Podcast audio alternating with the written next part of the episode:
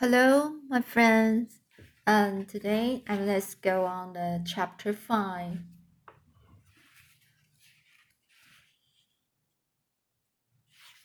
So, chapter five. Let me tell you a story. The story, the tiger story. In case you are wondering, I, in case you are sitting, waiting, wanting. Long, long ago, when tiger walked like men little girls lived with their Halmoni in a small vine-covered cottage. At the edge of the village, at the top of a hill, they were sisters with long black braids, braids, and they shared everything together, including the love of rice cakes. One day, the Halmoni went into the village to buy rice rice cakes for her girls but the tiger stopped her as she walked home. He came out of nowhere as if he had jumped from the sky and stood right in front of her, blocking the path. You have something I want, the tiger said. Now, when a tiger wants something from you, it's very hard to escape. The best thing to do? Run. Don't tell to the tiger. Definitely don't listen. So the Halmoni tossed him the rice cakes to distract him. And as he swallowed them whole, she ran. Delicious, the tiger cried. But if you get, give a tiger a rice cake, he's going to want something to go with it. More. Halmoni didn't get far. The tiger caught up and pounced in front of her but Halmoni was out of trees, so he gobbled her up, swallowed her whole like a rice cake. The only thing left was her head, scarf, hay scarf, floating gently to the ground. Still, the tiger wanted more. He wasn't satisfied. Tigers never are, but he was clever. He took Halmoni's head scarf and when he went to the little college days later, he wore it as a disguise. Knocking on their door, the tiger said, Little girls, I'm your Halmoni. I'm locked out in the rain and cold. Let me in. He ran his claws against the walls of the house. Screech, screech, screech. The little girls knew something was wrong. Their Halmoni nails were never quite so long, never so dirty, Halmoni like her molecules. But the girls missed their Halmoni so much. The tiger said, Little girls, I have rice cakes for you, little trees for Anya, for Aggie, the little sister wanted her Halmoni so badly, and the tiger called to her, Trust me, little egg, believe. So she ran to the front door and pulled it open. Aggie held her breath, waiting, and the tiger roared. He saw listen. Never trust the tiger.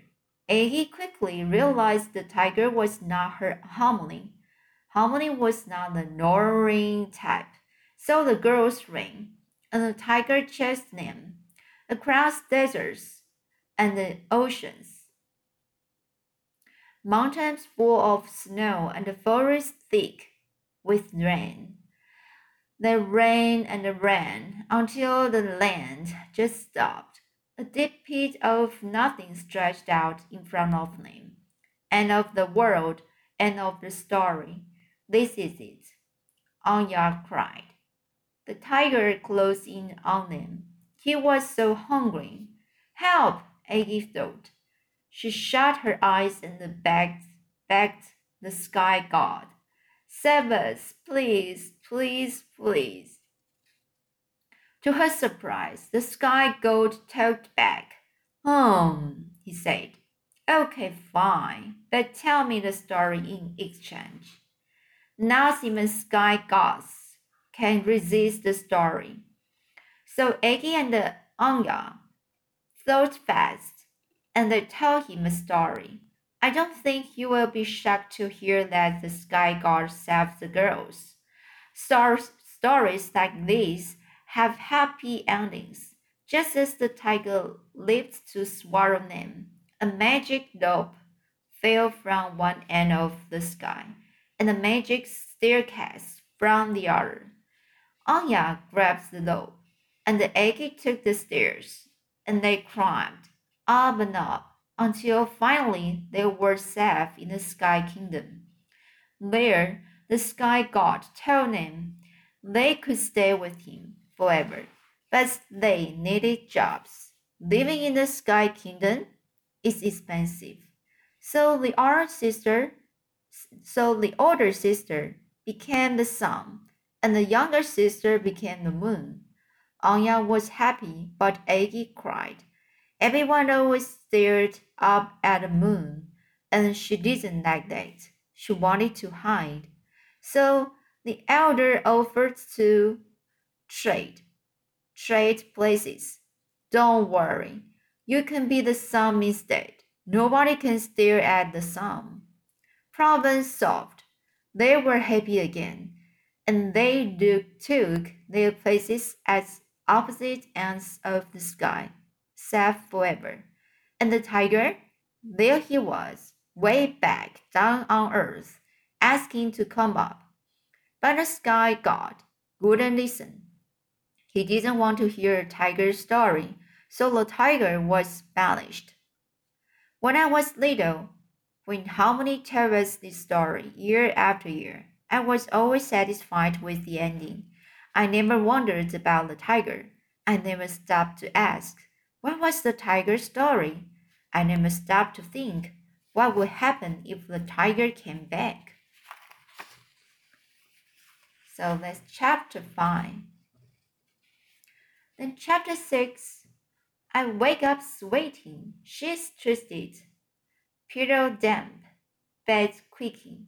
My stomach growls, and I realize I'm desper- desperately hungry for midnight kimchi. So I untangle my blankets and slip out of bed.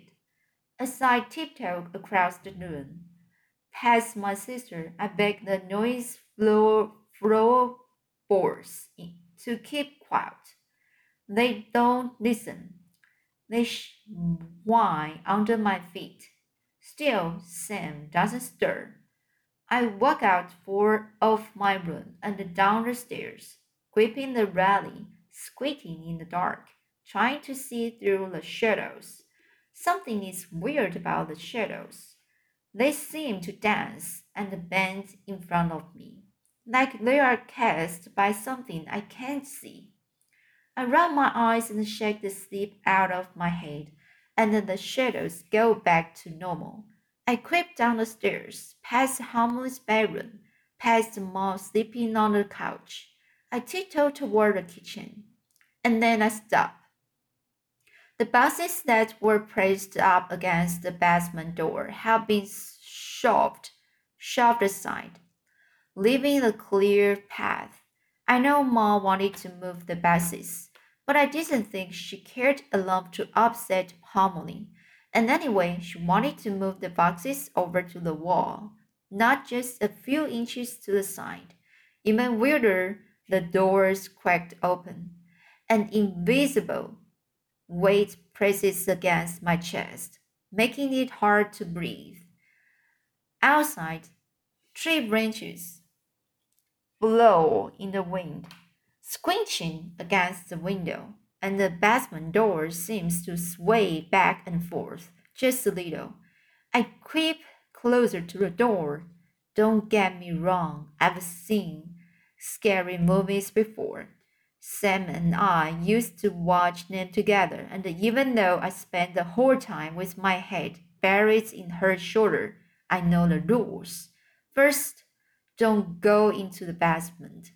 Second, and definitely don't go alone. But this is different. This isn't one of those scary basements. Sam and I spent a lot of time play, playing in this basement whenever mom was gone. We would act out stories Halmoni and invent fairy tales of our own. With all of Halmoni's old things, there was always something new to discover. That basement was my very place, and now it calls out to me. It tugs at my chest, and I feel it's somewhere deep inside, right behind my stomach. The wooden door is warm against my palm, and it creaks when I push it open. I hold my breath, waiting, not sure if I'm afraid of excited. Nothing happens. I fumble for the light switch, which apparently doesn't work, so I go by the moonlight that spills in through a thin window at top of the wall. The splintering, the splintering wood crinkles against my bare feet, and I walk down the steps, and then I'm at the bottom. First, I'm, I'm relieved because the basement's empty. Then I'm upset because it's empty. The basement is small, actually. It felt bigger when I was little. The room used to be a puzzle. How do you get from one end to the other? Which buses do you climb over? What path do you take? No, nothing. Now, nothing. Nothing at all. Not even water, even though Halmoni said the basement had flooded. I kneel on the floor and run my hand over the carpet. It's bone dry. Shouldn't it be damp? And shouldn't it smell? I don't like. I don't know. Wait, mild away. The basement smells like it always has, dusty and full of memories, like the pages of an old book. I bite the inside of my cheek.